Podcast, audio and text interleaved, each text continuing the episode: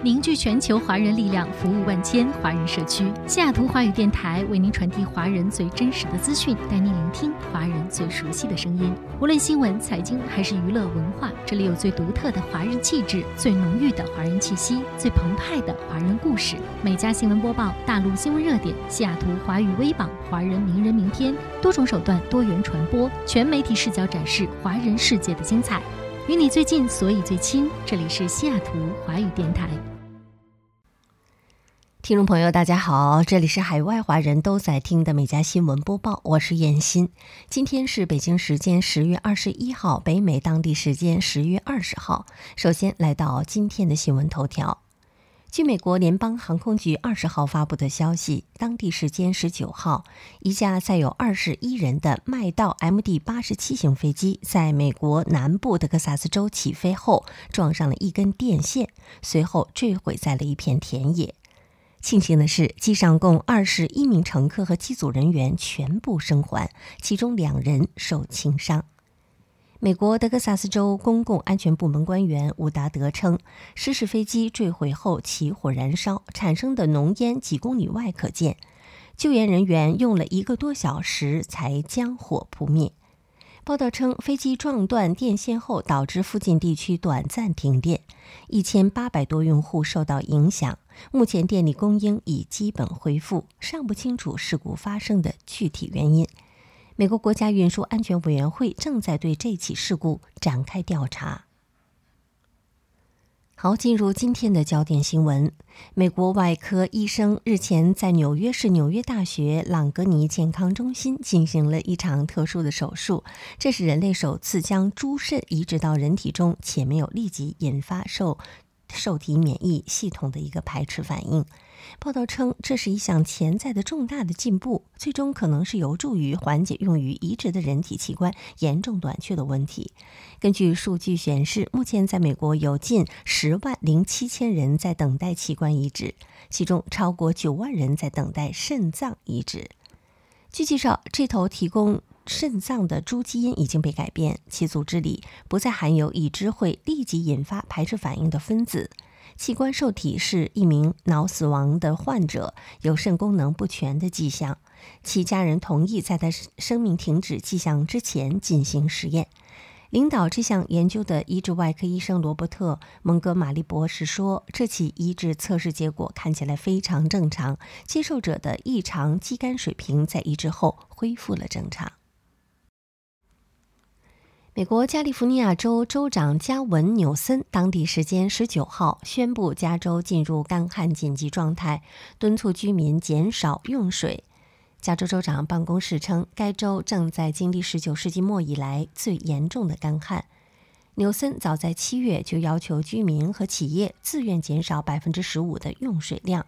据加州水资源控制委员会报告，截止到八月，加州的城市用水量减少了百分之五。纽森在一份声明中说：“通过历史性的投资和紧急行动，加州正在采取行动，保护社区、企业和生态系统免受干旱紧急情况的直接影响，同时建立长期的水复原力，帮助该州应对气候变化影响使干旱更加普遍和严重的挑战。”当地时间十月十八号，美国纽约第五大道著名地标建筑华尔街铜牛对面摆放了一座大猩猩铜像雕塑，铜牛周围摆满香蕉，此举旨在抗议贫富差距问题。据报道，该装置意在展示华尔街在贫富差距问题上已经疯了。大猩猩雕像和一万根香蕉是 C 边抗议贫富差距的一部分。报道称，这些水果稍后会被分发到当地的食品银行。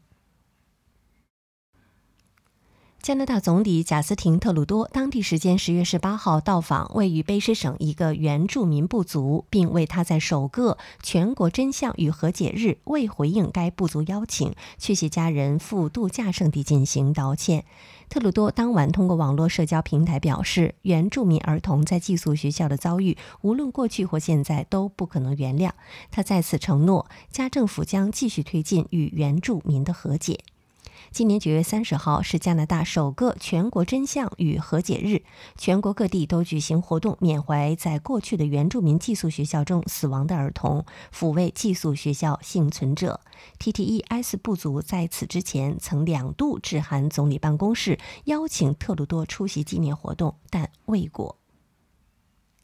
美国佛罗里达州当地一名野生动物官员昨天表示，由于藻类的大量繁殖和污染物使水变得更加浑浊，导致海草更加难以生存。佛罗里达州东海岸已有数百只海牛饿死。报道称，当地官员们注意到，从每年十二月到次年五月，通常有一百五十六只海牛死亡。然而，从去年十二月至今五月，海牛死亡数量剧增，多达六百七十七只。而今年截止到目前，该州已经有九百六十八只海牛死亡。据报道，该州正在努力种植海草，同时还在恢复养殖蛤蜊和牡蛎，以帮助对海草生长区域的水进行过滤。加拿大国会众议院内部经济委员会十月十九号公布相关要求。加拿大国会众议院新一届会期于十一月二十二号开启时，将要求包括众议员在内的所有人员原则上必须已充分接种加拿大官方审批认可的新冠疫苗，并满十四天才能进入众议院区域。报道称，加政府目前认可的新冠疫苗包括辉瑞、莫德纳、阿斯利康和强生公司研制的疫苗。因医疗禁忌而不能充分接种新冠疫苗的十二岁以上人士，需出示病毒检测结果为阴性的证明。另外，众议院停止向公众开放参观，入内必须佩戴口罩等防疫措施将延长至明年的一月底。十月二十号，比尔及梅琳达·盖茨基金会承诺将投入最高一点二亿美元资金，用于帮助低收入国家加速获取在研抗病毒药物莫努匹韦。这也是基金会抗击新冠疫情工作的一部分。基金会将与合作伙伴协商如何使用这笔资金，支持开发和生产莫努匹韦仿制药的相关工作。报道称，自新冠疫情爆发以来，盖茨基金会已经为提升疫苗治疗和检测可及性提供了19亿美元资金，用于支持研发、监管、风险、生产和产品交付等工作。盖茨基金会的目标就是要大幅缩短新药在高收入国家上市后进入低收入国家所需的时间。美国一名主播丹尼斯·普里格近期故意感染了新冠病毒。据此人自述，他不仅一直以来都期待感染，还为此频繁出门与陌生人接触，甚至和对方拥抱。我接触了很多陌生人，经常和他们拥抱合影。我很清楚这样更容易感染新冠病毒，他说道。虽然听起来很奇怪，但这其其实是我想要的。据报道，普里格经常在节目中反对美国疾控中心的研究和建议，声称自然免疫要比打疫苗获得免疫更为高效，还说一直期待自己确诊。此外，他还宣传了一些没有被美国食品和药品管理局批准的新冠疗法。联邦司法部和劳工部周二与脸书公司就其使用永久劳工认证计划的问题达成了单独和解协议。脸书公司将向联邦政府支付四百七十五万美元民事罚款，向可能受到歧视的求职者支付高达九百五十万美元的赔偿金，并将对其现行招聘制度进行有效调整，以符合联邦法律的要求。此次和解案源自特朗普政府时期，司法部于二零二零年十二月对脸书公司发起的调查。司法部指出，脸书公司于二零一八年一月一号至二零一九年九月十八号期间，通过滥用永久劳工认证计划为美国临时签证持有人保留工作。该公司所采用的一系列的旨在阻止美国工人申请岗位的招聘方法，违反了移民和国籍法中的反歧视条款。总部位于华盛顿斯波坎市的 KREM 电视台近日在播报天气预报时，竟突然插播十三秒的色情片。据视频显示，当气象专家正在说话时，身后屏幕左上角突然出现了大尺度不雅的视频。视频中，一个女人躺在床上，显示出她赤裸的背部。然而，主播和该专家则丝毫未察觉。随后，K2EM 电视台立即向观众致歉：“我们不小心播放了一个不合适的视频，我们正在努力确保这类事情不会再发生，并透露斯波坎市警察局已对此开展调查。”加拿大女子丹尼尔·彭尼和其男友近日耗时八小时和六艘船，将自己的新家连根儿拔起，通过水路运到了海的另一边。据报道，该房屋的原主人本计划对这座房子拆除重建，但彭尼却借此买下心爱的房子。因为想把房子搬到一个新的地方，又由于陆路交通有太多电线和其他的障碍物，彭尼决定听取丈夫的建议，采取水上运输的方式。水上搬家的过程并不顺利，房子的一角一度被水淹没。所幸之后吸引到很多人的帮忙，才得以让这座房子成功的漂洋过海。美国说唱歌手坎爷·坎耶·维斯特近日申请改名为爷，获得洛杉矶法院的批准。这意味着此后的全名就为爷，没有姓氏和中间名。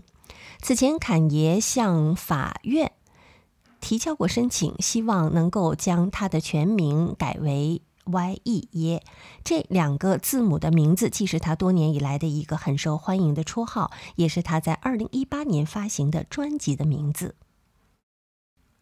十月十九号，九十五岁的英国女王拒绝接受年度老人奖。她说：“心态决定年龄，所以自己不符合获奖标准，希望评选机构能够发现更加人选。”